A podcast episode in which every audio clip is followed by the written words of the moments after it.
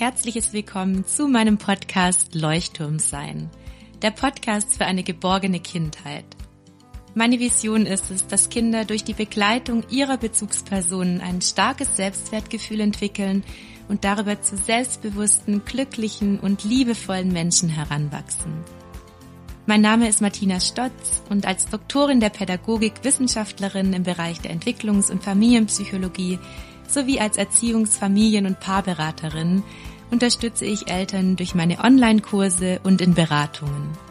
Ich vermittle vor allem ganz praktische und sofort umsetzbare Handlungsstrategien, die Eltern dabei helfen, selbstsicher und erziehungskompetent auf ihre Kinder zu reagieren.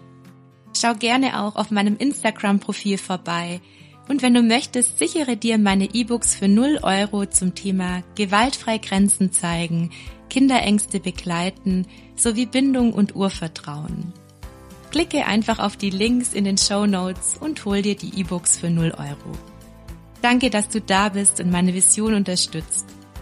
Sei dein Leuchtturm und darüber der Leuchtturm für dein Kind. Hallo und herzlich willkommen, meine Lieben, zu einer neuen Podcast-Folge zum Thema Kinder im Netz schützen. Ein absolutes Herzensthema von mir.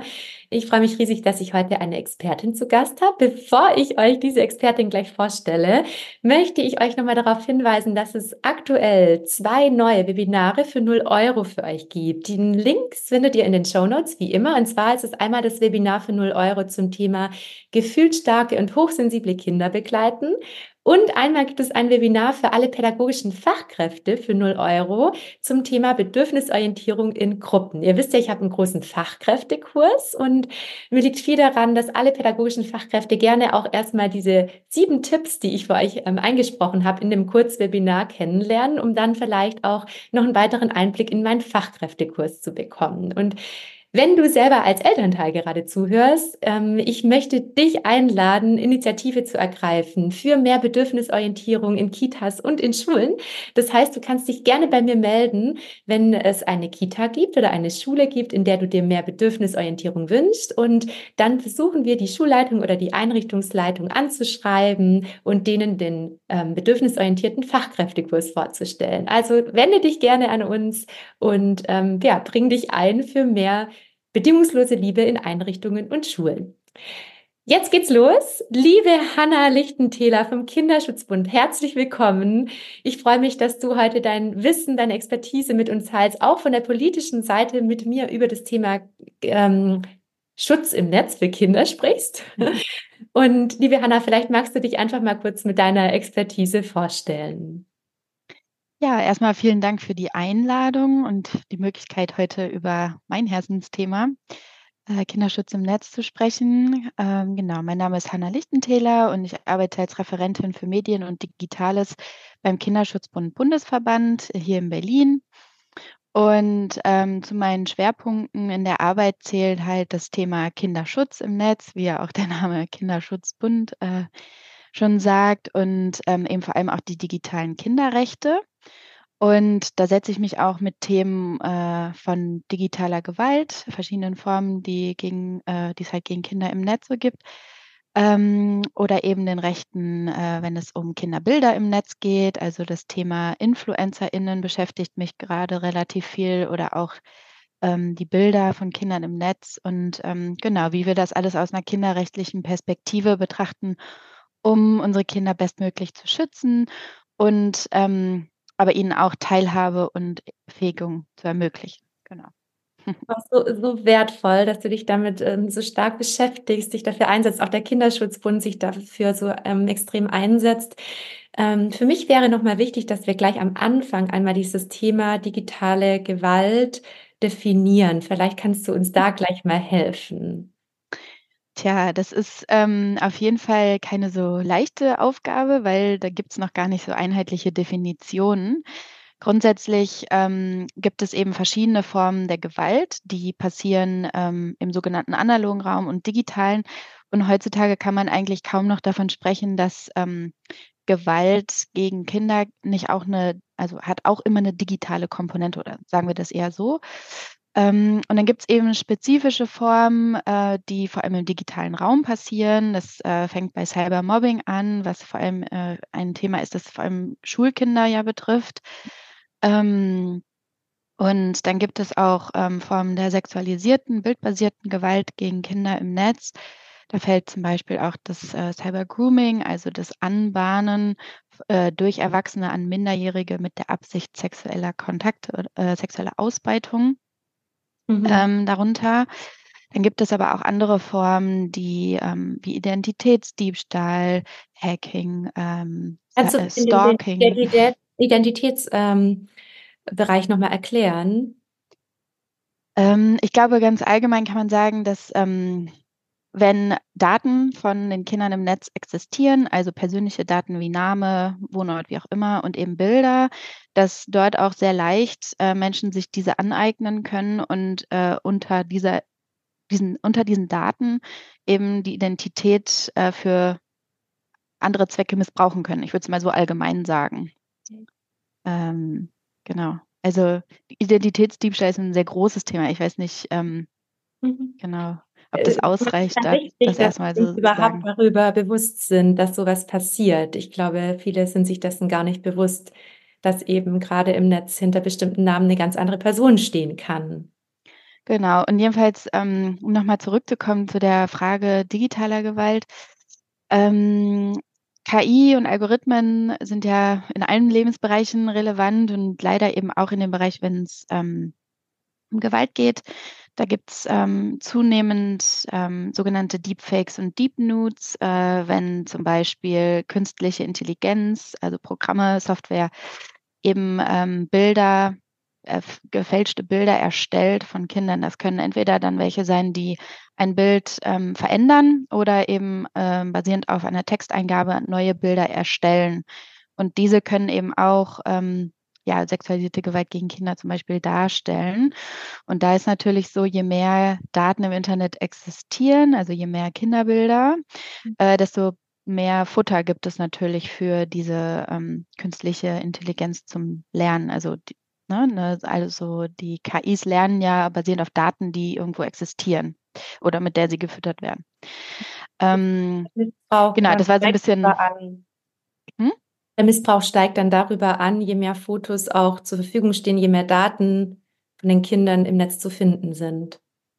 Ja, ich, also ich würde es nicht so pauschal genauso unterschreiben, aber es ist natürlich so, dass ähm, genau, je mehr Daten verfügbar sind im Netz und Zugang dazu besteht, desto ähm, mehr kann eben, können diese Daten auch missbraucht werden, zum Beispiel eben um ja, KI äh, damit anzulernen, zu trainieren, bestimmte Bilder zu erstellen. Also können uns einfach mal vorstellen, ähm, Eltern teilen gerne Bilder von Kindern am Strand, mhm. weil schöne Urlaubserinnerungen. Ich meine, ich mache auch gerne Fotos und dann äh, klebe ich mir die in mein Fotoalbum oder heutzutage natürlich nicht mehr einkleben, ne, so. Ähm, viele teilen das dann auch mit ihren Kontakten, äh, vielleicht auch öffentlich auf ihrem Instagram-Account oder so. Und das sind dann Bilder, die sind frei im Netz verfügbar. Die sind erstmal natürlich ähm, an sich keine problematischen Bilder, können aber aus dem Kontext genommen ähm, ja, problematisch verwendet werden. Und wenn diese dann zum Beispiel einer KI gegeben werden, um einfach, dann lernt die KI, okay, so sehen Kinderbilder am Strand aus und dann könnte man, wenn man ein neues Bild erstellen wollen würde, ähm, sagen, okay, ähm, erstell mir ein Bild von einem Kind am, am Strand in Badehose oder so. Und ähm, genau, das sind dann halt ähm, mittlerweile werden diese Bilder relativ, ja, relativ getreu, können die die schon herstellen. Ähm, diese Software, die es da zur Verfügung gibt, da gibt es ja kostenfreie und und kostenpflichtige. Ähm, genau, und das stellt zunehmend auch ein Problem dar. Okay, und was wird mit den Bildern ge dann gemacht? Lass uns gerne konkret darüber sprechen, welche schlimmen Auswirkungen es theoretisch haben könnte. Also die Bilder werden erstellt. Also das betrifft natürlich, was mit Bildern passieren kann, betrifft nicht nur die KI-erzeugten Bilder, sondern ganz allgemein Kinderbilder im Netz ähm, landen auch in pädokriminellen Darknet-Foren oder auch nicht nur im Darknet. Es gibt ja verschiedene Tauschbörsen im Internet von, äh, von sexualisierten Gewaltdarstellungen gegen Kinder. Und da gibt es aber eben auch, ähm, man spricht davon mittlerweile ähm, in verschiedenen Statistiken, dass etwa ein Viertel der Bilder, die in äh, pädokriminellen Darknet-Foren kursieren, aus, äh, aus sozialen Medien wie Facebook und Instagram stammen. Und das sind ganz normale Bilder, die eben von Privatpersonen dort geteilt werden, äh, auch ganz normal gekleidete Kinder. Und dann werden die ähm, beispielsweise sexuell explizit kommentiert oder geratet in solchen Foren oder eben in einen sexualisierten Kontext gestellt. Ähm, das sind alles Dinge, die mittlerweile auch sehr ja, bekannt sind, ähm, was mit diesen Bildern eben dann passieren kann. Okay, ich danke dir sehr dafür deine Offenheit, weil ich glaube, diese Auswirkungen zu kennen, hilft vielen Eltern einzuschätzen, wie sie mit den Bildern ihrer Kinder umgehen möchten, weil gleich vorab, wir tauchen ja noch ganz tief jetzt in das Thema ein.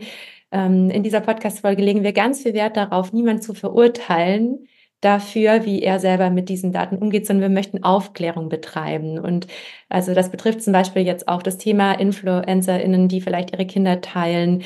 Ähm, uns liegt einfach viel daran, dass jedes Elternteil dieses Bewusstsein mitbekommt durch diese Folge. Genau, und dass genau. es um Beurteilung geht. Mhm. Mm, liebe Hanna, du hast es gerade schon angesprochen, dass ja deswegen eigentlich schon Babys und Kleinkinder extrem im Netz geschützt werden müssen. Ähm, in dem Fall ist ein ganz wichtiger äh, Punkt, dass wir wirklich ganz achtsam mit Fotos von Babys und Kleinkindern umgehen im Netz. Gibt es noch etwas, was Eltern tun können, um ihre Babys und Kleinkinder zu schützen im Netz? Genau, also ich würde hier an dieser Stelle einfach gern schon mal, bevor das erst viel später kommt, sagen, dass wir hier ähm, natürlich immer von dem Kinderschutzaspekt sprechen. Aber genau gleichwertig ist eben auch der, ähm, das Kinderrecht. Äh, alle Kinder haben ab der Geburt Rechte auch im Netz, ja, ja. Ähm, nämlich ähm, das Recht am eigenen Bild, auf Privatsphäre, auf Intimsphäre. Und das ist natürlich für Kinder, die das noch gar nicht selber entscheiden können, ähm, die Rolle der Eltern, die sie da übernehmen. Und äh, je jünger die Kinder, desto größer ist natürlich die Rolle der Eltern in den Entscheidungen für die Kinder.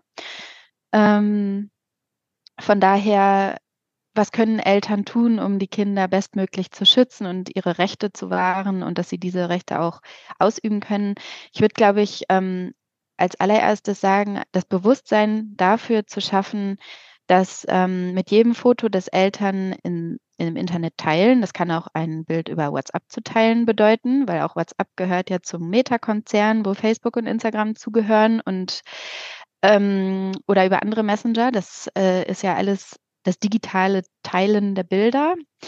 Und das kann eben im öffentlichen oder im privaten passieren. Und ähm, da ist bei den, bei ganz vielen Menschen mittlerweile, und da gibt es auch äh, Studien, äh, die das ganz gut abbilden, ich weiß gerade die Zahlen nicht wie hoch, aber sind sehr hoch, dass eben der digitale Fußabdruck ab Geburt für die meisten Kinder heutzutage schon vorweggenommen wird. Und eigentlich ähm, ist ja das Recht der Kinder, auch diesen selber gestalten zu können.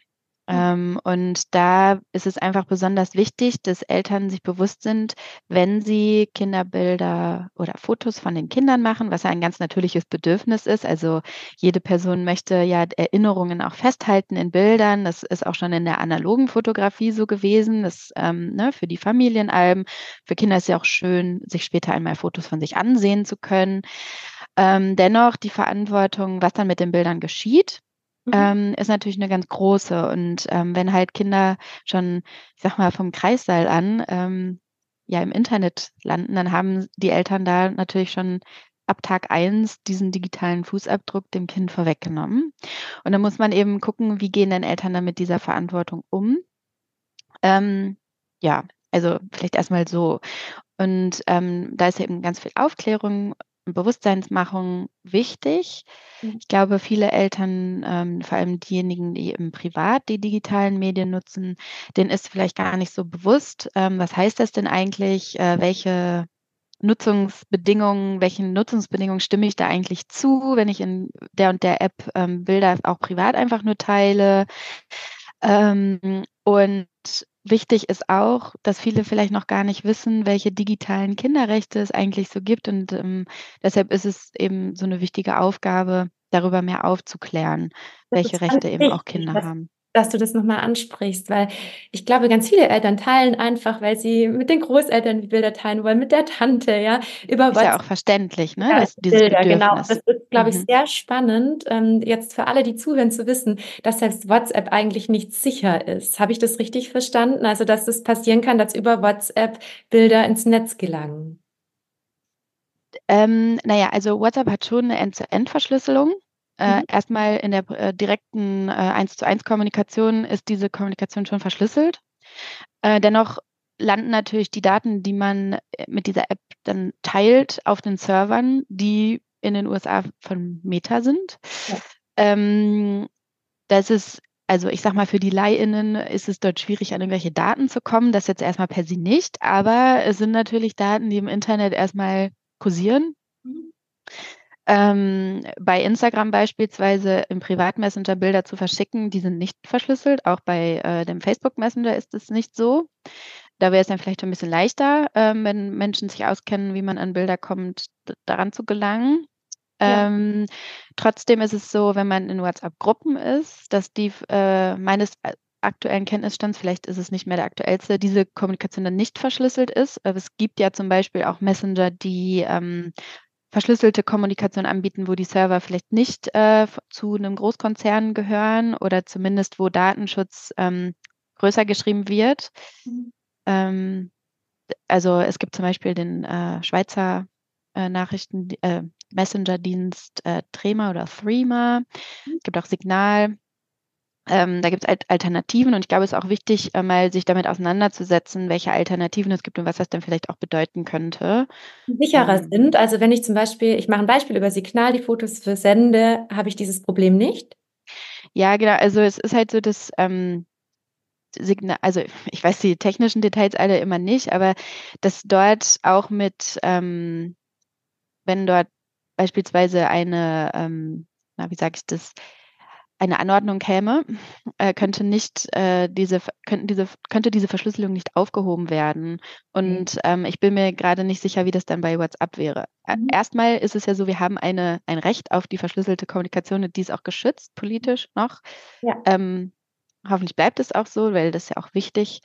Mhm. Ähm, genau. Aber ich wollte gar nicht so per se über ähm, den einen oder den anderen Messenger ähm, sprechen. Vielleicht komme ich nochmal zurück zu dem Punkt, ähm, wenn wir ein Bild aufnehmen von dem Kind und ähm, wenn das Kind vielleicht auch schon ein bisschen älter ist, aber auch die jungen Kinder zeigen ja auch Reaktionen, ob sie gerade überhaupt fotografiert werden möchten. Ähm, kann man vielleicht nochmal äh, den Schritt zurückgehen und an die Kinderrechte denken, ähm, aus der Perspektive zu überlegen, also ist es gerade in Ordnung für mein Kind, dass ich ein Foto mache? Ähm, und wenn das in Ordnung ist, ähm, ist es dann auch in Ordnung, dieses Bild zum Beispiel der Oma zu schicken, äh, weil auch die Oma möchte vielleicht ähm, natürlich teilhaben am Aufwachsen. Ist ja häufig so, dass äh, Großeltern vielleicht in einem anderen Ort wohnen und das Kind gar nicht so häufig sehen. Und das ist natürlich eine sehr schöne Möglichkeit, dann ähm, eben über das Internet daran teilhaben zu können.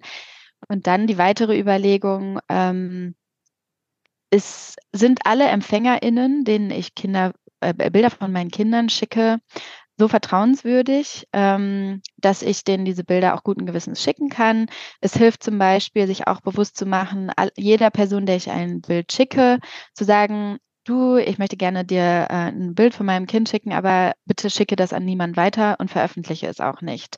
Das ähm, ist zum Beispiel ähm, bei Großeltern, die vielleicht gar nicht mit den ähm, Medien so aufgewachsen sind, wie vielleicht meine Generation schon, ähm, wichtig, darüber auch zu sprechen, weil die vielleicht gar nicht wissen, was das heißt, wenn ich bei WhatsApp in meinen Status ein Bild schicke, dann können es alle meine 300 Kontakte aus meinem Smartphone, beziehungsweise alle Personen, die meine Handynummer haben, einsehen. Und da weiß man ja schon gar nicht mehr, wer ist denn da eigentlich unter meinen Kontakten.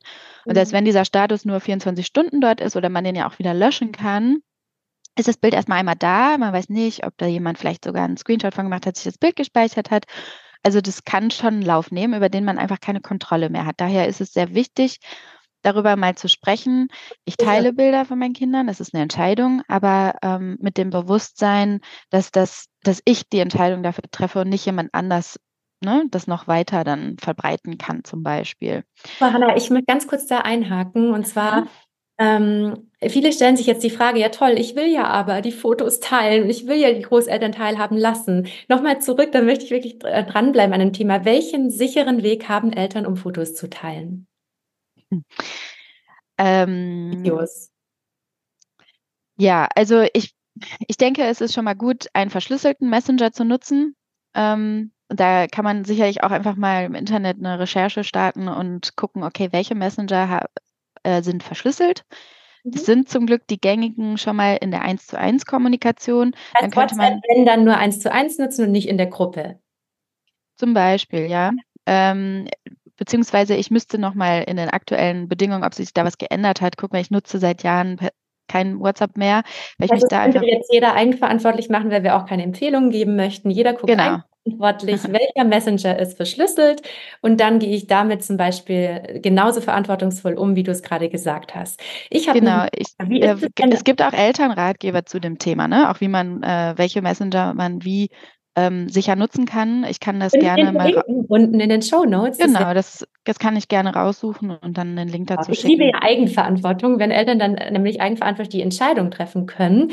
Wie ist es denn, wenn man jetzt Fotos macht auf dem Handy, Hanna, und Videos? Da gibt es doch bestimmt auch Einstellungen auf dem Handy, die wir beachten sollten, damit die nicht zugänglich sind. Weil oft kommt ja von der App, ähm, App so und so möchte gerne auf Videos und Fotos zugreifen. Wie ist es denn damit? Gibt es da gute Einstellungen? Also es ist vielleicht nicht auch ein spezifisches Thema, nur wahrscheinlich ist es wichtig, sich auch damit gut auseinanderzusetzen, oder?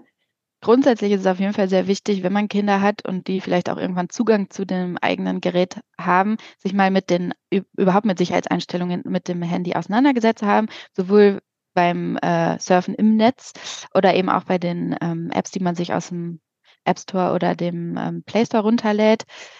Ähm, ist das sehr wichtig, weil, wie du schon sagst, viele haben eben äh, wirklich sehr breiten Zugriff auf alle Daten, die so im Handy sind. Und das ist dann natürlich auch immer die Frage, möchte ich dem zustimmen, auf welchen Servern diese Daten dann möglicherweise sind. Ähm, ich glaube, grundsätzlich ist es so, dass man schon nochmal gucken sollte, wenn Bilder automatisch in einer Cloud gespeichert werden. Ähm, ich kenne mich persönlich nicht so stark mit den Cloud-Diensten aus und wie das automatis automatisiert funktioniert. Ähm, welche Cloud das ist und wo diese Daten dann liegen. Ja. Ähm, und ob man nicht vielleicht besser den Weg wählt, ähm, auch wenn es vielleicht ein bisschen analog oder manuell ist, die Bilder vom Handy ähm, auf einem externen Datenträger zu speichern, der nur lokal zu Hause liegt. Da gibt es ja diese, eine, wo man alles runterziehen kann. Das kann ich sehr empfehlen. Also wie so ein USB-Stick, man zieht sich alle Fotos runter und ähm, teilt es dann nicht mit einer Cloud oder ähnlichem. Das ist auch nochmal. Es gibt natürlich auch Cloud-Dienste, die sicher sind, äh, wenn sie zum Beispiel ähm, sich um Datensicherheit kümmern und ähm, die Daten nicht an Dritte weitergeben äh, und die Daten vielleicht auch hier in Europa liegen, was schon mal das alles ein bisschen eingrenzt. Aber ich glaube, so eine hundertprozentige Sicherheit gibt es da nicht. Also ähm, Sicher ist sicher. Also auch da gerne Eigenverantwortung übernehmen, nochmal gucken, wie kann ich mein Handy sichern davor, dass ganz viele Apps oder andere Dienste oder Clouds auf mein Handy zugreifen können. Liebe Hanna, ich würde gern ähm, nochmal zu der Frage kommen, äh, jetzt neben den Fotos und Videos, die, äh, das, also die, mit denen wir achtsam umgehen, dass wir auch nochmal bewusst drauf schauen, okay, wem schicken wir das? Wie kommunizieren wir es, wenn wir Fotos weiter verschicken? Was gibt es sonst noch für Dinge, gerade so im Baby- und Kleinkindalter, an die wir noch denken können? Oder haben wir die meisten Themen besprochen?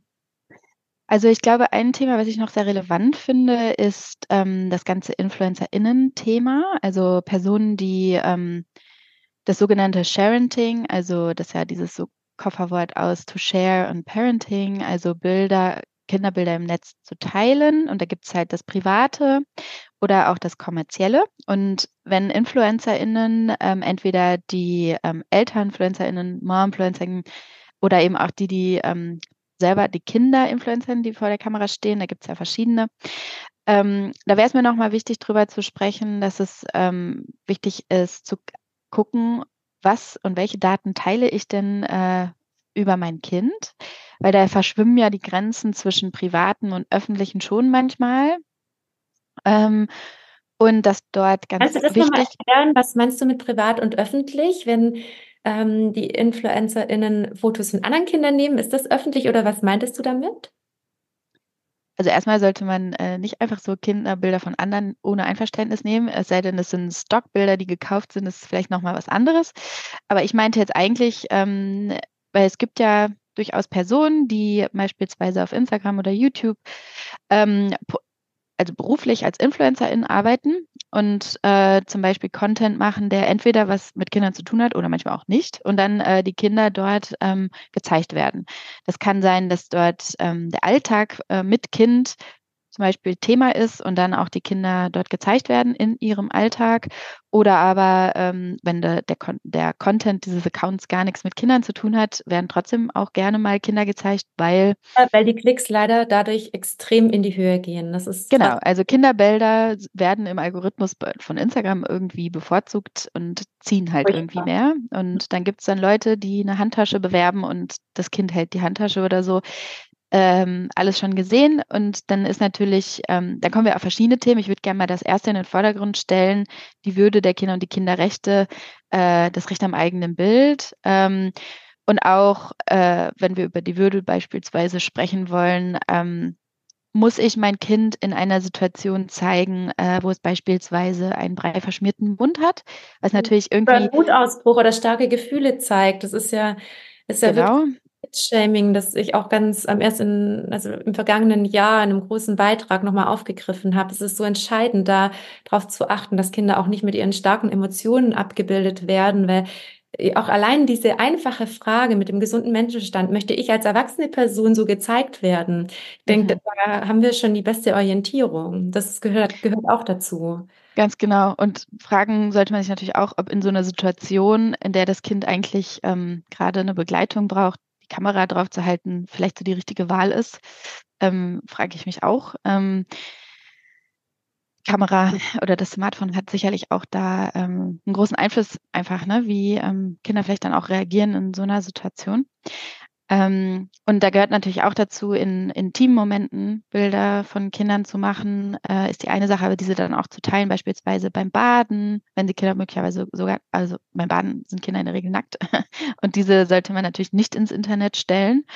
Ähm, oder beim Töpf, es gibt vor allem aus dem US-amerikanischen äh, Bereich habe ich das viel beobachtet, dieses ähm, Party-Training, also Töpf, ähm, das Trockenwerden der Kinder zu begleiten und dort nicht nur die Daten in eine App einzutragen, wo wir wieder beim Thema Datensicherheit werden, äh, sind und das dann zu teilen, also wann, wie oft das Kind beispielsweise, wie lange keine Windel getragen hat, äh, also die Details möchte ich jetzt hier gar nicht bekannt geben, aber gleichzeitig auch Bilder vielleicht von dem Kind auf dem Töpfchen zu zeigen.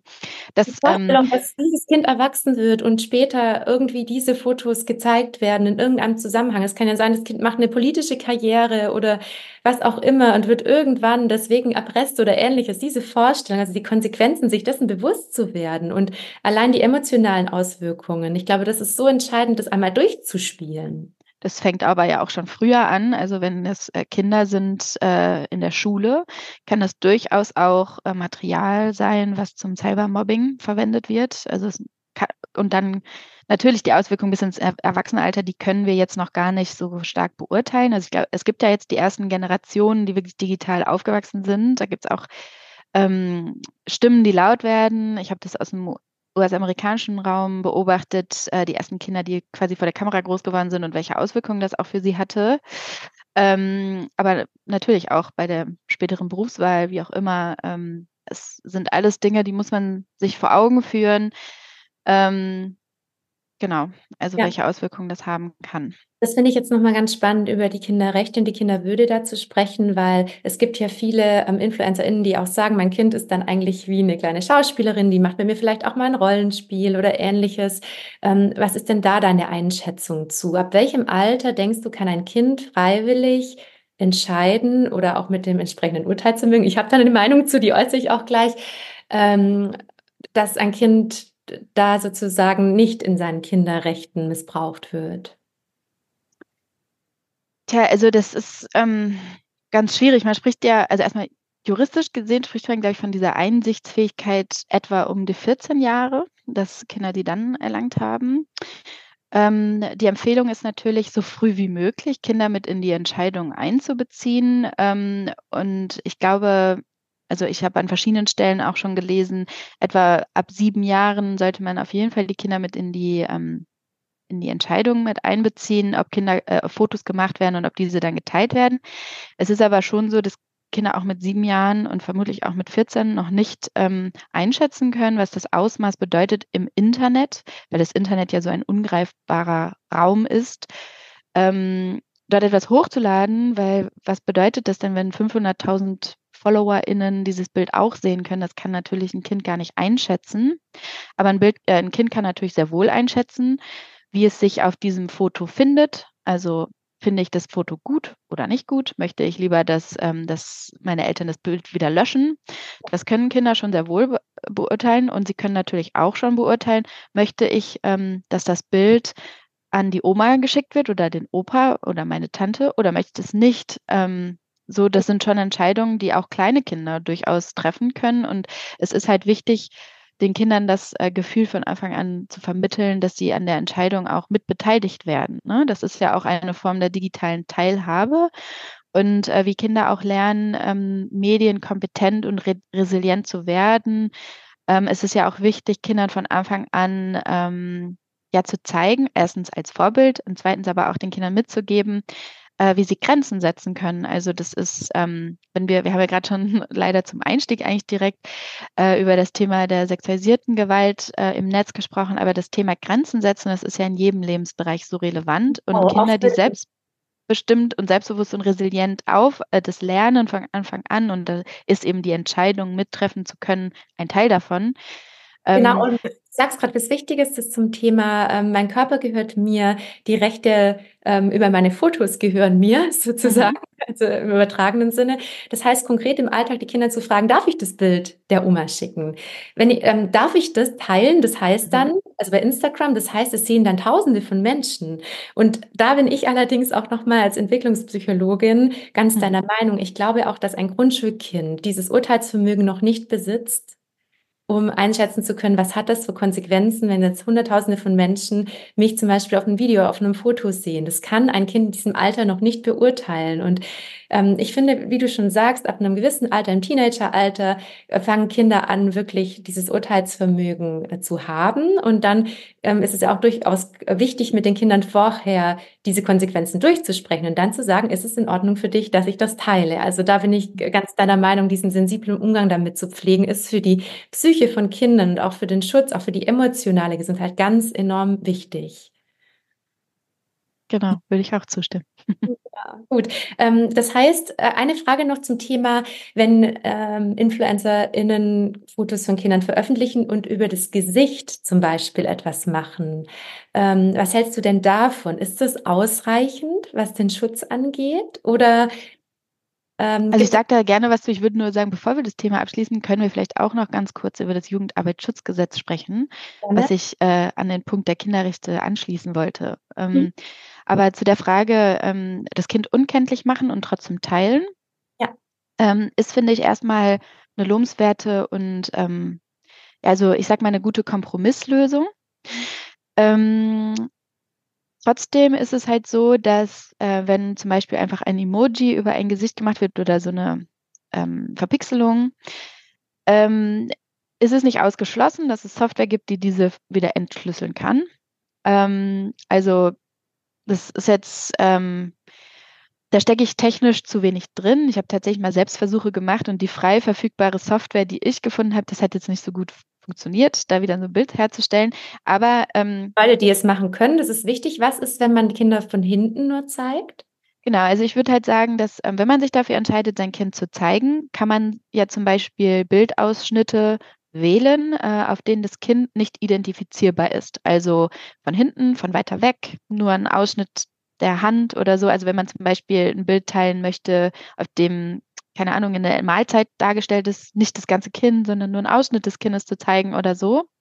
Was halt ähm, ich dennoch wichtig finde in dem ist, wenn äh, gerade InfluencerInnen, die sich entscheiden, die Kinder das Gesicht nicht zu zeigen, aber sonst schon die Kinder, ähm, und die aber in dem gesamten Narrativ ihres Accounts, ähm, also den Alltag der Kinder auch teilen, also sagen, keine Ahnung, morgens machen wir dies und jenes und dann gehen wir da zur Schule und ähm, danach auf den Spielplatz und heute auf den Flohmarkt oder so.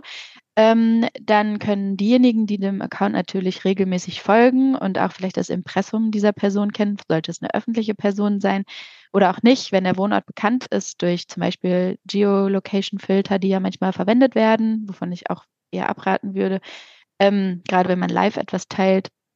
Da meinst Aber, du den angeben, gell? Mh, genau. Oder eben auch, wenn man immer zu demselben Spielplatz geht und manche Leute dann vielleicht den ja auch kennen, aha, das ist der Spielplatz hier in Berlin, Kreuzberg, ähm, so, ne, dann kann man vielleicht auch, und wenn es dann Winter ist, wo das Kind immer dieselbe Winterjacke trägt, ähm, vielleicht dann schon auch ein Kind erkennen, ja. Also das ist jetzt nicht unmöglich, gerade wenn man so dann eins und eins zusammenzählt von den Daten, die verfügbar sind, Ganz ähm, wichtiger Punkt, sich da selbst in Gefahr zu bringen, dieses Bewusstsein zu schaffen. Vielen Dank, Hanna, dafür. Ich glaube nicht, dass viele Menschen über sowas nachdenken. Ja, genau. Also das kann schon sein, ähm, weil ich meine, ich verstehe natürlich auch, ähm, Menschen haben ja auch das Recht, ihren Alltag im Internet zu teilen. Das ist ja auch was Schönes. Das ähm, ist vielleicht ja auch, also viele können sich dann damit identifizieren, die diesen Eltern dann folgen, die bei diesem Alltag ähm, etwas teilen. Und man kann das halt so machen oder so. Also äh, wenn man die Kinder dabei halt schützt ja. oder ähm, sich das heißt, dessen bewusst gute, ist. Eine gute Lösung ist zu sagen, man zeigt das Kind von weiter weg, von weggedreht, dass das Kind nicht erkennbar ist. Und ähm, nochmal wichtig, auch um es auf den Punkt zu bringen, ähm, dass nicht unbedingt die Orte angegeben werden, an denen man sich regelmäßig mhm. aufhält mhm. und so weiter. Also das ist auch nochmal ein ganz wichtiger Punkt, um Kinder zu schützen. Mhm. Ähm, du hast dieses Gesetz angesprochen. Lass uns darauf gerne noch kurz eingehen und dann darüber sprechen, wie wir auch Schulkinder und dann nochmal Teenager im Netz schützen können, dass wir da nochmal praktische Tipps geben. Und dann, glaube ich, haben wir sehr viel Überblick gegeben. Also du wolltest auf das Gesetz eingehen. Genau, also ich würde einfach gerne nochmal, wenn wir über diesen kommerziellen Parenting-Bereich, also was jetzt für InfluencerInnen relevant ist, sprechen, müssen wir schon auch nochmal über Jugendarbeitsschutzgesetz sprechen. Ähm, wenn nämlich zum Beispiel TV-Produktionen für Werbung Kinder zeigen, dann gibt es da extrem hohe Auflagen. Also da müssen ärztliche Gutachten vorliegen, es muss ähm, pädagogisch begleitet sein, es muss ähm, die und die Auflagen, wenn das zum Beispiel schon schulpflichtige Kinder sind, ähm, erfüllen, dass nur so und so viele Stunden ähm, für eben diese Arbeit zur Verfügung stehen. Also es gibt sehr viele Ausnahmeregelungen, die das dann ermöglichen. Also weil eigentlich ist ja der Status quo, Kinderarbeit ist verboten. Ja. Und dann gibt es eben in diesem Gesetz gewisse Ausnahmeregelungen, in denen das dann eben möglich ist, weil von Kinderarbeit sprechen wir, sobald eben das, was sie tun, auch vor der Kamera in einem wirtschaftlichen Zusammenhang, also mit äh, Geld, was man damit verdient, zusammenhängt. Ne? Genau, ganz kurz, das bedeutet auch alle Schauspieler, die, also Kinder, die Schauspieler, alle Werbevideos mit Kindern und so weiter, die genau. haben genau. davor ähm, diese rechtlichen Grundlagen zu erfüllen, um die Kinder ausreichend zu schützen. Das heißt, dass die nicht zum Beispiel 20 Stunden die Woche vor der Kamera stehen müssen oder solche Kriterien fließen da vermutlich mit rein. Und dass genau. die emotionale Gesundheit des Kindes vorher gecheckt wird, mhm. dass das Kind danach wahrscheinlich entsprechend aufgefangen wird und so weiter, nehme ich an. Genau, also im Vordergrund stehen natürlich immer das Recht auf Bildung und das Recht auf Freizeit und auf Ruhezeit. Ähm, und dann in dem kleinen Fenster, das dann je nach Alter, auch unterschiedlich äh, zur Verfügung steht, darf dann unter diesen gewissen Auflagen auch äh, ein Kind arbeiten. Ähm, da braucht es das, eine rechtliche ähm, Grundlage dafür. Das heißt, es ist eine Entscheidung, die davor getroffen wird von einem Richter oder wie kann ich mir das vorstellen? Also die, ähm, das ist nicht so ganz ähm, einfach zusammenzufassen. Also da gibt es verschiedene Auflagen, die dann beim Amt beispielsweise liegen oder bei der Kinderärztin oder bei ähm, ich weiß gar nicht, ob auch die Schulen eine Genehmigung ausfüllen müssen oder wie auch immer, wo genau. Aber in Deutschland äh, gibt es da sehr viele bürokratische Wege und das ist auch ein bürokratisierter Prozess. Ähm, und dann gibt es auch ähm, natürlich andersrum, muss es dann auch kontrolliert werden können. Ähm, es ist so, dass äh, dass das Jugendarbeitsschutzgesetz für Kinder ab drei Jahren gilt. Und um nochmal das zu sagen, also für Film und Fernseh und Theaterproduktionen und so weiter, es ist ja auch wichtig, dass ähm, wir wollen ja Kinder nicht aus der Gesellschaft ausschließen. Das möchte ich an dieser Stelle auch nochmal sagen. Also auch im digitalen Raum sind natürlich Kinder Teil unserer Gesellschaft. Aber die Frage ist natürlich das Wie. Und das ist eben damit geregelt, dass Kinderarbeit verboten ist, aber im Jugendarbeitsschutzgesetz es eben bestimmte Ausnahmeregelungen gibt, damit eben auch wir Kinder in Filmen sehen können, was ja auch schön ist ne? und wichtig. Nur eben, dass das, wie das dann eben stattfinden kann.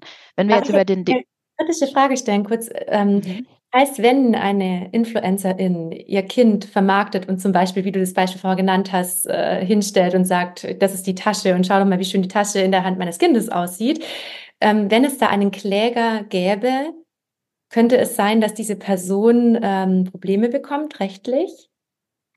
Ja, vielleicht nicht per se erstmal die Person, vielleicht dann erstmal die Werbe, beauftragende Agentur oder so. Also das ist ja auch die Frage, also bei dem ganzen Thema des, der, ähm, des Jugendarbeitsschutzgesetzes bei Instagram beispielsweise, bei dieser ganzen InfluencerInnen-Werbung, da gibt es noch gar nicht so viel ähm, Bewusstsein dafür, sowohl auf der unternehmerischen Seite als natürlich auch von der InfluencerInnen-Seite. Aber da, bei so einem Werbevertrag stecken ja auch mehrere Parteien dahinter. Da ist dann die Plattform, auf der die Werbung gezeigt wird. Da ist die ähm, die Firma, die die Werbung, also dieses Produkt bewerben möchte und ähm, nee, die Auf Werbung beauftragt und dann eben die Person, die das vor der Kamera dann bewirbt, ne? also die äh, Influencerin in dem Falle. Und ähm, wenn jetzt die, ähm, ich sag mal, eine Mutter bewirbt ähm, über ihren Instagram-Account Produkte, Windeln oder so, dann hat man ja den äh, Windelhersteller, der diese Werbung beauftragt hat und eben Instagram als Plattform oder YouTube oder wo auch immer das dann stattfindet. In der Regel ist es ja heutzutage Instagram und YouTube. Und ähm, das sind dann eben Werbeverträge. Wir haben ja schon ähm, durch äh, politische Instanzen wie, ähm, wie den Digital Service, also das äh, digitale Dienstegesetz oder ähm, ich habe gerade den genau das Datenschutzgesetz ähm, und das ähm, die DSGVO, so, ähm, gibt es verschiedene Auflagen, die dann schon mal geregelt haben, dass man Werbung kennzeichnen muss im Netz. Das ist ja auch nochmal so eine Geschichte gewesen, gerade bei, Inst bei Instagram. Ähm, und dann, wenn aber Kinder auch mit in diese Gleichung kommen, die ja keinen Vertrag mit denen haben, ähm, aber womit Geld verdient wird, also zum Beispiel, weil die Windeln beworben werden oder meinetwegen auch etwas, was nichts mit Kindern zu tun hat, diese Handtasche, über die wir jetzt schon ein paar Mal gesprochen haben, dann äh, ist natürlich die Frage, okay, haben die Eltern sich Ausnahmeregelungen eingeholt, damit das Kind vor der Kamera dieses Produkt bewerben kann? Wahrscheinlich nicht. Wenn da jetzt jemand klagen würde, ich weiß nicht, wie der Ausgang der Sache wäre, aber es wäre vielleicht mal gut, dass dieses Bewusstsein dafür geschaffen würde. Genau, und, und vor allem auch, wenn ja zum Beispiel Accounts selber Produkte mit ihren Kindern verkaufen. Das machen ja auch ganz viele ähm, Mann-InfluencerInnen, die einfach zum Beispiel ähm, ein Produkt haben und das dann selber auch über die Kinder verkaufen. Genau. Und da ist auch wieder so die Frage, wie lange dauert der Dreh eigentlich in den eigenen vier Wänden? Hoffen, also vielleicht sogar im eigenen Kinderzimmer, was wiederum, wo wir wieder bei den Kinderrechten wären, äh, nämlich welche Räume müssen, sind besonders schutzwürdig für Kinder, nämlich die Intims- und Privatsphäre im Spielzimmer, im Schlafzimmer, wie auch immer. Ähm, und wie lange hat denn ein Dreh tatsächlich gedauert? Viele sagen oft, na ja, also mein Kind hat jetzt hier mal drei Minuten vor der Kamera das Geschenk ausgepackt und zeigt es. Das ist ja jetzt keine Arbeit. Ähm, naja, muss man schon nochmal, also wie oft wurde dieses Video gedreht? Äh, hat das vielleicht am Ende doch eher drei Stunden gedauert, bis das Kind äh, so gelächelt genau. hat, wie das sich vorgestellt wurde und sich so gefreut hat, so, ne? An welchem genau, Tag wurde das gemacht? Und es gibt ja auch ganz viele Studien inzwischen darüber, was es wirklich macht, auch mit der Bindung zwischen Elternteil und Kind, so, sobald Eltern auch natürlich unter diesem Druck stehen, dieses Drehs und dass darüber einfach diese emotionale Abwesenheit der Eltern passiert. Also das ist nochmal so diese ähm, psychologische Sichtweise auf das ganze Problem, dass natürlich es viel schwerer ist, wenn ich äh, mit meinem Kind in dieser Arbeitsatmosphäre bin, wirklich in einer engen Verbindung mit meinem Kind zu sein und feinfühlig auch wahrzunehmen, was braucht braucht mein Kind. Also die Feinfühligkeit leidet einfach unter so einer äh, Drehsituation. Genau. Natürlich. Und auch die Frage der Freiwilligkeit spielt da schon auch mit rein. Natürlich kann es gibt viele, die sagen, na, meine Tochter, die freut sich immer, wenn wir ähm, ein neues Geschenk auspacken dürfen und ich das dann filme und die zeigt es dann auch gerne. Das glaube ich auch alles. Das kann alles sein. Trotzdem muss man natürlich ähm, sich vor Augen führen, okay, dieses Kind ist natürlich in einer gewissen Abhängigkeit zu den Eltern. Das will ähm, ja auch ähm. gefallen, vielleicht es will mitmachen. Jedes Kind will ja auch aus sich heraus zum Wohle beitragen und hat vielleicht auch Freude, nur kann gleichzeitig vielleicht nicht zu jeder Zeit, wann dieser Drehtermin ist, weil Kinder sind ja noch total impulsgesteuert und können vielleicht dann in diesem Moment nicht, weil sie ein anderes Bedürfnis unerfüllt haben. Und mhm. das ist, glaube ich, auch nochmal entscheidend. Und vor allem die Konsequenzen können halt nicht abgeschätzt werden. Ja. Genau. Mir war jetzt nochmal wichtig, dass wir sehr konkret werden, Hanna, was ähm, die Grundschulkinder und die Teenager angeht. Mhm. Worauf können Eltern im Alltag achten, um ihre Kinder im Netz zu schützen, sobald die dann natürlich auch selber viel im Netz unterwegs sind? Vielleicht können wir da nochmal so kurze ähm, Tipps sammeln, auf was Eltern wirklich konkret achten können. Ja, also ich meine, der wichtigste Schutz für Kinder ist auf jeden Fall Prävention und Aufklärung. Also wir hatten ja gerade schon mal kurz über das Thema Grenzen setzen und ähm, medienkompetent sein gesprochen, was äh, nicht nur für die Kinder so wichtig ist, sondern auch für die Eltern selber. Ja. Und vor ähm, sein, auch zu sagen, darf ich ein Foto machen? Ja, ist es in Ordnung für dich? Also dieser sensible Umgang damit, es geht ja schon eigentlich oder ist übertragbar, wenn wir über die Grenzen des eigenen Körpers sprechen, dass man ein Kind zum Beispiel auch fragt, darf ich dich jetzt wickeln? Ja, oder ähm, darf ich dir äh, jetzt die Nase putzen? Das sind ja auch so darf ich dich umarmen? Das sind mhm. Dinge, die auch ganz wichtig sind wahrscheinlich für das Netz, wenn wir über die eigenen Bildrechte und Videos sprechen. Mhm. Ja, genau. Und auch wenn wir über den äh, Bereich der Gewalt dann sprechen, also Kinder, die ähm, schon früh gelernt haben, Grenzen zu setzen, ähm, sind vielleicht weniger gefährdet, ähm, betroffen zu werden von Gewalt, weil sie ähm, vielleicht eher ein Gefühl dafür entwickeln, das ist jetzt irgendwie nicht in Ordnung, was hier passiert. Und ich wende mich an eine Vertrauensperson mhm. äh, und frage mal nach, ist es in Ordnung, wenn mich hier dieser fremde Mensch anschreibt oder so? Ähm, da sind, äh, das ist eine wichtige Grundlage, die da einfach schon von Anfang an natürlich geschaffen wird in diesem Setzt Verhältnis. Aus, dass ich natürlich auch mit meinem Kind darüber spreche, was machst du da, dass ich vielleicht auch die ähm, Freude mit meinem Kind teile, mhm. die vielleicht im Netz hat, dass ich mit ihm darüber spreche und mein Kind nicht das Gefühl hat, oh, für Mama und Papa ist es so eine so eine Grauzone und will, Mama will vielleicht gar nicht darüber reden, sondern dann mhm. ist das Kind auch eher gewillt, offen mit mir darüber zu sprechen, was es da alles so macht, wenn ich selber eine gewisse Begeisterung und Interesse zeige. Genau, also ich denke auch, dass das Interesse zu zeigen ähm, an dem, was Kinder eigentlich so Spaß macht im Netz, also welche Spiele gefallen ihnen, welche Videos gucken sie gerne. Gerade wenn wir über die äh, Kinder im Schulalter sprechen, die ähm, haben ja sehr viel Berührung mit Medien, die lernen mit den Medien. Also die meisten Schulen sind ja in irgendeiner Form ausgestattet, sei es mit Tablets oder Laptops oder Computern, ähm, Schulbücher, die digital stattfinden, ähm, Kreativität im digitalen Raum nutzen, um zu lernen. Da steckt ja einfach ganz viel dahinter. Und eben auch, und das ist ja auch eines der Kinderrechte, das Recht auf Freizeit und Spiel. Und das das zählt auch für den digitalen Raum. Es gibt äh, ganz, ganz viele Online-Games, die Kinder gerne spielen. Ähm, die verabreden sich ja auch zum Beispiel, um miteinander zu zocken oder so. Und wenn man da als Eltern ähm, ja schon von vornherein auch Interesse statt Skepsis vielleicht zeigt, ähm, oder ich sage mal, eine gesunde Skepsis natürlich irgendwo auch klar. Und es geht natürlich auch um Regeln, Mediennutzungsregeln. Genau. Mhm. Ähm, das ist dann wieder die Verantwortungsseite auch der Eltern.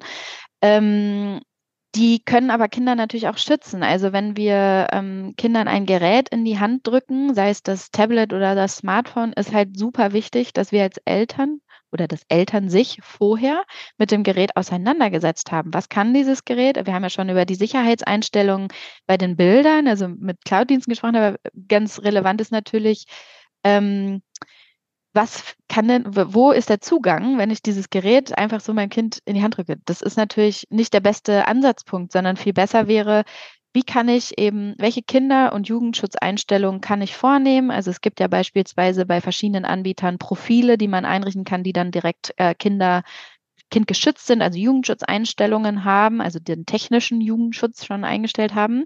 Ähm, eine Forderung, wie beispielsweise noch ein Dokument empfehlen, das wir verlinken können, weil mhm. Eltern sind einfach auch überfordert und wissen gar nicht, wie sie das dann alles einstellen können.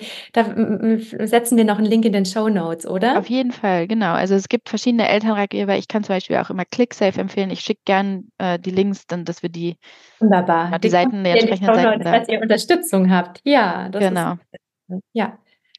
Ähm, wo war ich? Jetzt habe ich den Faden Genau. Ähm, wir wollten noch mal darüber sprechen, ähm, was es noch konkret zu beachten gibt in der Aufklärung für die Kinder. Also du hast gesagt, Aufklärung ist das A und O und ihnen natürlich ähm, beizubringen, dass sie eigene Grenzen haben, dass sie auf sich aufpassen dürfen.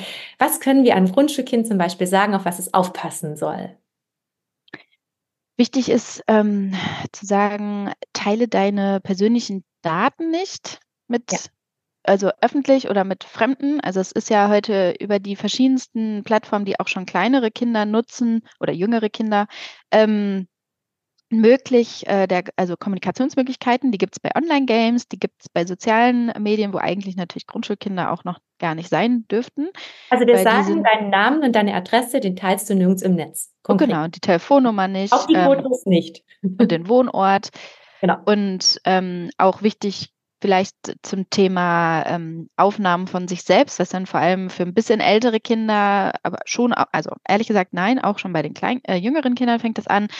Aufnahmen von sich selber, die beispielsweise Nacktaufnahmen sein können, nicht mit Menschen im Netz zu teilen, dass dafür ein Bewusstsein geschaffen wird, denn das Ausmaß dessen, selbst wenn ich das, ähm, also wir können gerne gleich auch noch kurz zu dem Bereich der Jugendlichen kommen, wo ich das nochmal ähm, vielleicht ein bisschen mehr ausführen würde, aber gerade bei jüngeren Kindern ist schon mal wichtig, dieses Bewusstsein zu schaffen, wenn du Aufnahmen von dir selber machst, Nacktaufnahmen, ähm, wenn ein achtjähriges Kind da einen Zugang zu hat ähm, und das gerne machen möchte, das ist die eine Sache. Die andere Sache ist aber, was passiert da mit dem Bild und ähm, das sollte die Konsequenzen nicht sprechen. Das ist genau, es sollte nicht an jemanden geschickt werden im Netz. Und, und wenn wir was zu der, hm? zu der Grundschulzeit, also wenn wir so dieses Alter anschauen, ähm, wenn Sie zum Beispiel jetzt alleine auch mal vor YouTube si sitzen, ähm, auf was, was ist, gilt es noch zu achten in der Kommunikation mit dem Kind? Ja, also ich glaube, wichtig ist auch, ähm, Kinder vielleicht auch vorzubereiten, dass es dort, was es dort für Inhalte gibt. Also es gibt ja YouTube Kids beispielsweise. Ich weiß, dass äh, viele YouTube Kids, die dann schon ein bisschen äh, älter sind, das ein bisschen langweilig finden, weil da jetzt gar nicht der Zugang zu all den tollen Videos, die es dann da so gibt.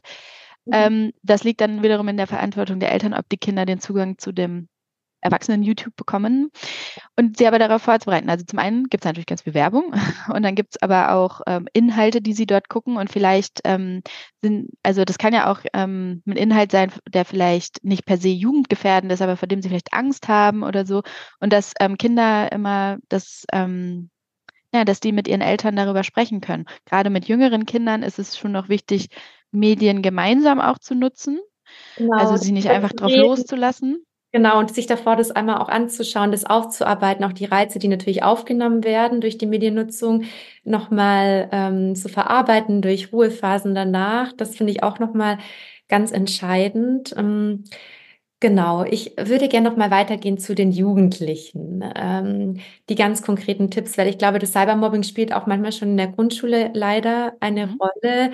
Ja. Da jetzt auch noch mal so die Empfehlung, ähm, auch in der Grundschulzeit ähm, halte ich wenig davon, dass Kinder sich in Gruppen aufhalten, in WhatsApp-Gruppen. Ich weiß nicht, wie du das siehst, Hannah.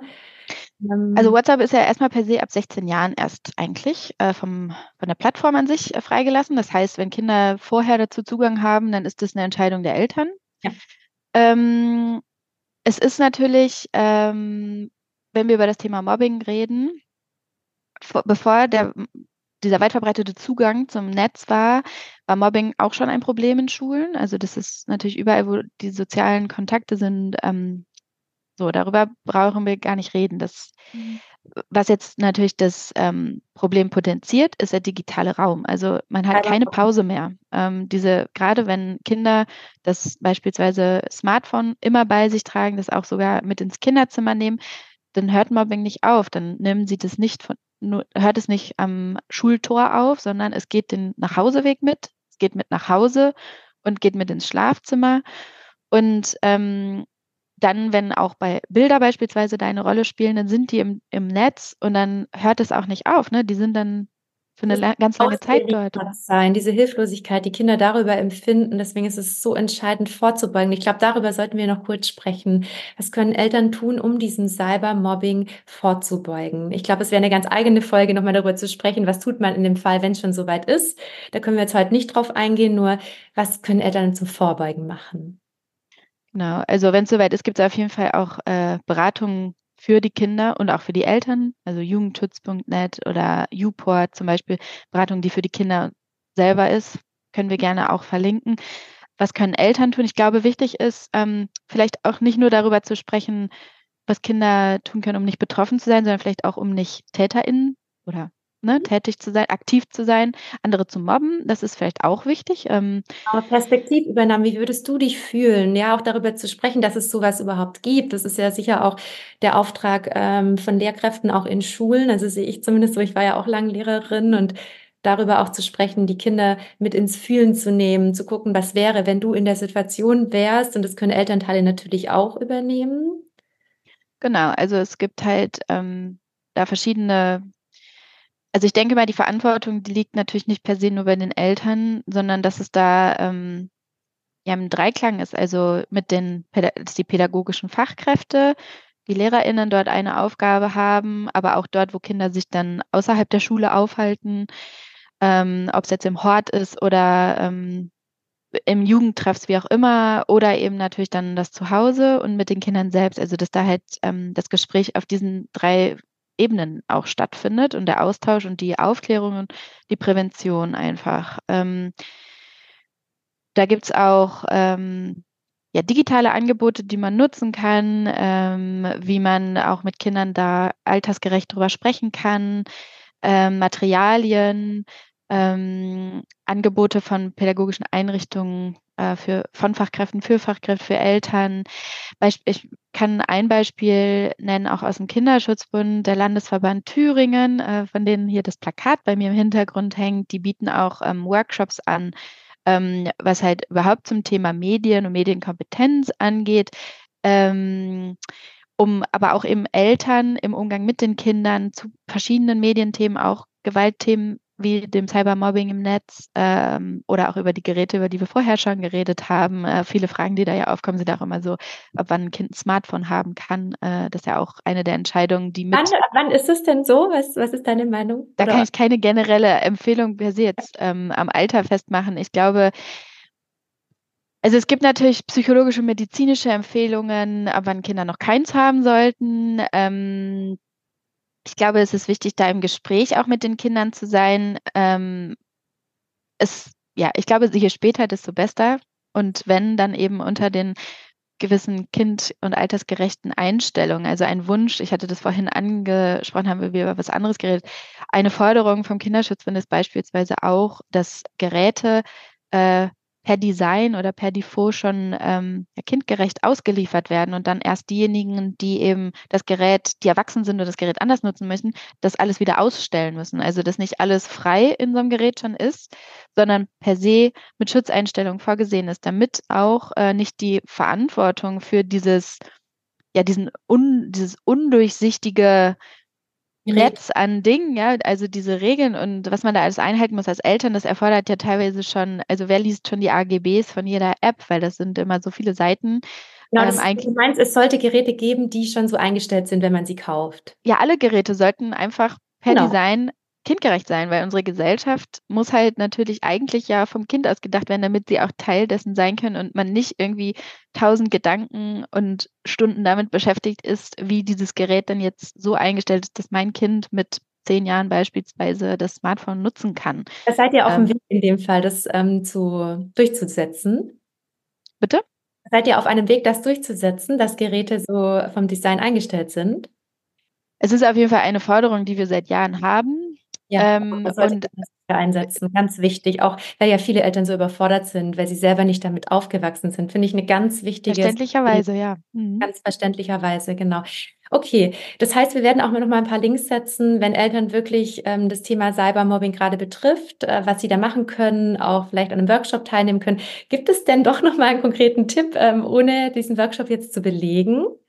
Was das Thema also ich glaube, wichtig ist einfach, dass Kinder das Gefühl haben, Sie können sich an Ihre Vertrauens- und Bezugspersonen wenden, ja. ähm, damit Sie sich Hilfe holen und nicht damit alleine gelassen sind, wenn Sie betroffen sind. Ähm, wenn erstmal wichtig ist, der Peer. Also wenn ich merke, ein Kind geht nicht mehr gerne in die Schule, wenn ich merke, es verändert sich was, dann sich auch einfach bewusst machen, es könnte damit zu tun haben und schon auch diese Eigenverantwortung zu wissen, was macht mein Kind auf dem Handy. Wenn ich zum Beispiel merke, es ist viel in WhatsApp, auch wenn es schon ein bisschen älter ist und ich habe den Eindruck, wenn es dann das Handy weglegt, wirkt es irgendwie ähm, ja betrübt, dann könnte es durchaus sein, dass es damit was zu tun haben könnte und auch mit den Fachkräften im Gespräch zu bleiben, mit dem Kind im Gespräch zu bleiben, finde ich auch nochmal wichtig. Genau, ja klar, wenn man eine Verhaltensveränderung beim Kind bemerkt, ähm, ist es wichtig, da feinfühlig ähm, und aufmerksam zu sein, als Eltern und auch als Fachkräfte, äh, um dem Kind dann auch konstant natürlich zu vermitteln, ich bin für dich da, du kannst dich an mich wenden. Und wenn das nicht die Eltern sind, weil aus welchem Grund auch immer, ist es schon wichtig, dass es eine andere erwachsene Bezugsperson gibt, an die sich dann das Kind wendet oder eben sich ähm, oder weiß, an wen es sich wenden kann.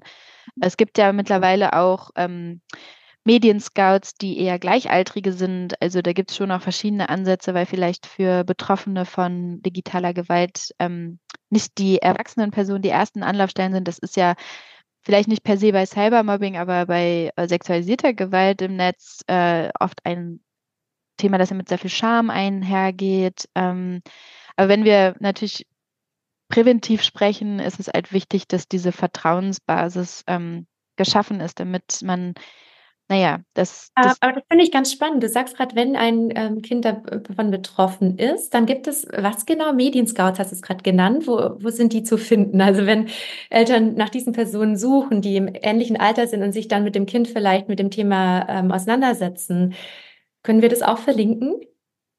Also es gibt ähm, Medienscouts sind halt Jugendliche, die ähm, zum Beispiel Workshops in Schulen machen oder auch an einer Schule Ansprechpersonen sind für bestimmte Themen. Ähm, es, in NRW beispielsweise gibt es, Schule ist ja immer Ländersache, daher kann ich da jetzt auch gar nicht so per se ähm, aus Bundessicht was zu sagen. Aber ähm, in NRW von der Landesmedienanstalt NRW gibt es ein Programm, die bilden Medienscouts aus. Das sind Jugendliche, äh, junge Erwachsene, die eben dann zu bestimmten medienrelevanten Themen, das kann auch Cybermobbing sein, ansprechbar sind. Ähm, gibt aber auch im Netz ähm, eben Beratungsstellen von Jugendliche für Jugendliche oder speziell für Jugendliche. Auch im Kinderschutzbund beispielsweise gibt es die Online-Beratung Safe im Recht. Die können wir auch gerne verlinken. Da geht es vor allem um Rechtsfragen. Digitale Gewalt ist ein äh, Bereich davon, der da äh, relevant ist, aber auch ganz andere Fragen, ähm, die äh, Jugendliche vielleicht haben und die sie nicht mit den Erwachsenen oder pädagogischen Fachkräften besprechen wollen oder können. Ähm, dann gibt es Uport, das sind eben auch Medienscouts, die aber online unterwegs sind und dann erreichbar sind. Ähm, da wären wir jetzt schon wieder bei dem ganzen Thema, ähm, wenn betroffen, was können Kinder und Jugendliche dann machen?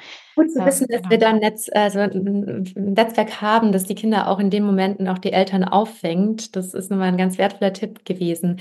Mir ist abschließend nochmal wichtig, darauf hinzuweisen, dass natürlich auch die Menge an Zeit, die ein Kind im Netz verbringt, eine Rolle spielt. Mhm. Und dass wir deswegen vielleicht als Elternteile gut darauf achten, Kindern immer wieder ähm, ganz viele alternative Angebote zu schaffen, dass sie viel Freude an Hobbys haben, die nichts mit dem Netz zu tun haben, dass sie einfach ähm, ihre Freizeit so gestalten, dass sie nicht nur vom Netz dominiert ist. Ich glaube, das ist auch nochmal wichtig, um gut vorzubeugen, damit Kinder einfach auch selbstbewusst werden über andere Dinge, die ihnen Freude machen und über ihre Talente, die ja nicht nur innerhalb des Netzes ähm, abgebildet sein müssen. Es gibt sicher Kinder, die da eine, ein großes Talent mitbringen, die vielleicht auch später einen Beruf in diese Richtung ausüben. Nur sollte auch immer ein gutes Gleichgewicht geschafft werden. Und da ähm, sind natürlich Eltern in der Verantwortung dafür zu sorgen, egal wie alt Kinder sind. Auch wenn es Teenies sind, die man kaum eben davon wegkriegt, möchte ich Eltern ermutigen, dran zu bleiben und immer wieder auch in die liebevolle Führung zu gehen und zu sagen, so, es reicht's und jetzt ist äh, was anderes angesagt und du kannst vielleicht deinen Freund auch anrufen, anstatt ihm jetzt irgendwie fünf WhatsApp-Nachrichten zu schreiben. Also auch immer wieder bewusst, finde ich, durch diese Eigenverantwortung als Elternteil gegenzusteuern.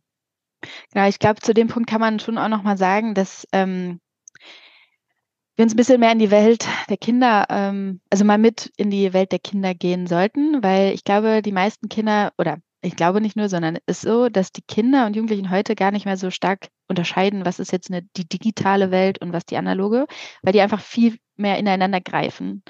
und ähm, Alternativen schaffen. Ich stimme dem allen zu, was du gerade gesagt hast. Ich glaube aber trotzdem, dass es auch wichtig ist, um auf dieser Ebene, auf Augenhöhe auch mit den Kindern sprechen zu können, dieses Verständnis zu haben. Wir leben in der digitalisierten Gesellschaft und das hat überall, es wirkt überall rein. Das ist nicht nur dieses vor dem Handy hängen, sondern vielleicht ähm, naja, stecken da ja auch andere Dinge hinter oder das gemeinsame Treffen von Kindern und Jugendlichen hat auch häufig was mit Medien zu tun, sowie auch Lernen mit Medien was zu tun hat. Und es ist halt einfach ganz wichtig und die Aufgabe, die gesamtgesellschaftliche Aufgabe ja auch, das gute Aufwachsen mit den Medien zu ermöglichen. Das ist zu verteufeln, weil wir uns dadurch von den Kindern entfernen, weil es deren Welt ist. Genau, und ähm, ich denke, was du gerade angesprochen hast mit, ja, leg doch mal das Handy weg oder so, was da helfen kann, das sind so ähm, Medien, Regeln, Verträge, wie auch immer. Das Internet ABC beispielsweise ist ja eine Plattform, die für Kinder, Fachkräfte und Eltern ist, die verschiedene Aufklärungs- und Präventionsangebote, aber auch Materialien anbieten. Unter anderem aber auch ähm, darauf aufmerksam machen, was denn zum Beispiel so ein Mediennutzungsvertrag zwischen Eltern und Kindern sein kann. Also wenn zum Beispiel äh, Kinder und Eltern bei der Mahlzeit, also so eine gemeinsame Mahlzeit ist ja ein wichtiges Ritual in der Familie. Ähm, und dass das zum Beispiel dann die handyfreie Zone ist. Nicht nur für die Kinder, auch für die Eltern. Also die Frage ist ja immer auch. Ja. wir sind ja Vorbilder für die Kinder. Äh, und wie verhalten sich die Eltern in der Familie mit den Geräten? Und was erwarten sie gleichzeitig von den Kindern? Und kann man da sich treffen? Ne? Also ganz das ist, glaube ich, nochmal ganz wichtig. Mhm. Ja, genau. Ja. ja wir ich habe neulich in, in einem Live bei Instagram über das Thema emotionale Abwesenheit durch den Medienkonsum der Eltern gesprochen. Auch mhm. nochmal ein ganz eigenes Thema. Ja. Auch noch mal eine Podcast-Folge wert. Oh, Hanna, ich bin so begeistert. Ich durfte so viel von dir lernen. Ich danke dir so sehr für all den wertvollen Input und freue mich total auf die Links, die du mir noch alle äh, schicken mhm. wirst, die ich alle in die Show Notes packen werde, um unsere wertvollen Kinder im Netz zu schützen. Vielen Dank, Hanna, für deine Zeit, für all deine Expertise und dein detailliertes Wissen, das sicher vielen Eltern gerade sehr weitergeholfen hat und vor allem geholfen hat, mehr Bewusstsein für dieses Thema zu schaffen. Danke, Hanna, dass du da warst. Ja, vielen Dank für die Einladung, für das äh, schöne Gespräch. Ihr Lieben, falls ihr es noch nicht gehört habt, es gibt zwei Webinare noch für 0 Euro, die ihr gerne anschauen könnt. In den Show Notes findet ihr die direkt ganz oben. Einmal ein Webinar für 0 Euro für gefühlsstarke und hochsensible Kinder. Da könnt ihr euch jederzeit anmelden. Und ein Kurzwebinar für pädagogische Fachkräfte zum Thema Bedürfnisorientierung in Gruppen. Schaut gerne mal rein und nutzt dieses Angebot für 0 Euro. Ich freue mich auf die nächste Folge mit euch. Tschüss. Tschüss.